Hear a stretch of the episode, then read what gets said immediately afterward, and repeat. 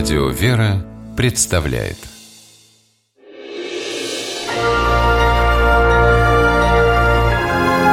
Герои моего времени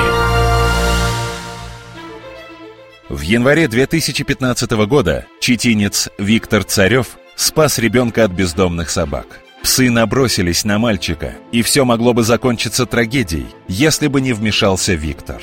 Бесстрашный мужчина сохранил десятилетнему школьнику жизнь. Так что теперь Денис Зиаддинов считает 23 января своим вторым днем рождения. Все произошло на пустыре, неподалеку от школы, в которой учится Денис.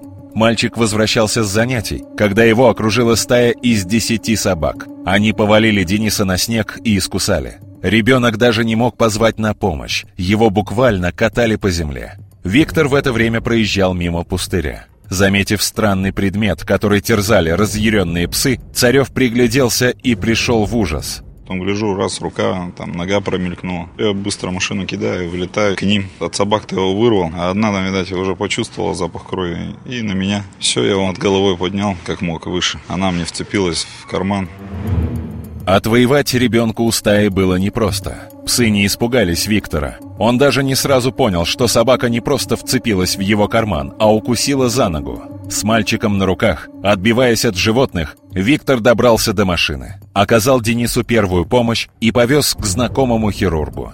В больнице медики насчитали у мальчика 30 ран и укусов. Пока школьнику накладывали швы, Виктор разыскал его родных, привез их в клинику. Наталья, мама мальчика, не может сдержать слез, когда говорит о том, что Виктор сохранил ее сыну здоровье и жизнь. Он поступил как настоящий мужчина. Он не прошел мимо чужой беды. Мне тяжело очень об этом говорить, но я очень благодарна ему за то, что он спас моего ребенка.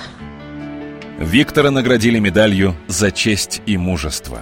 Но и без нее для своей семьи он бесстрашный герой, всегда приходящий на помощь. Царев к награде отнесся сдержанно, сказав, что для него важнее то, что Денис жив и здоров. Родители мальчика в знак благодарности подарили Виктору икону. Теперь перед ней молится вся семья Царевых.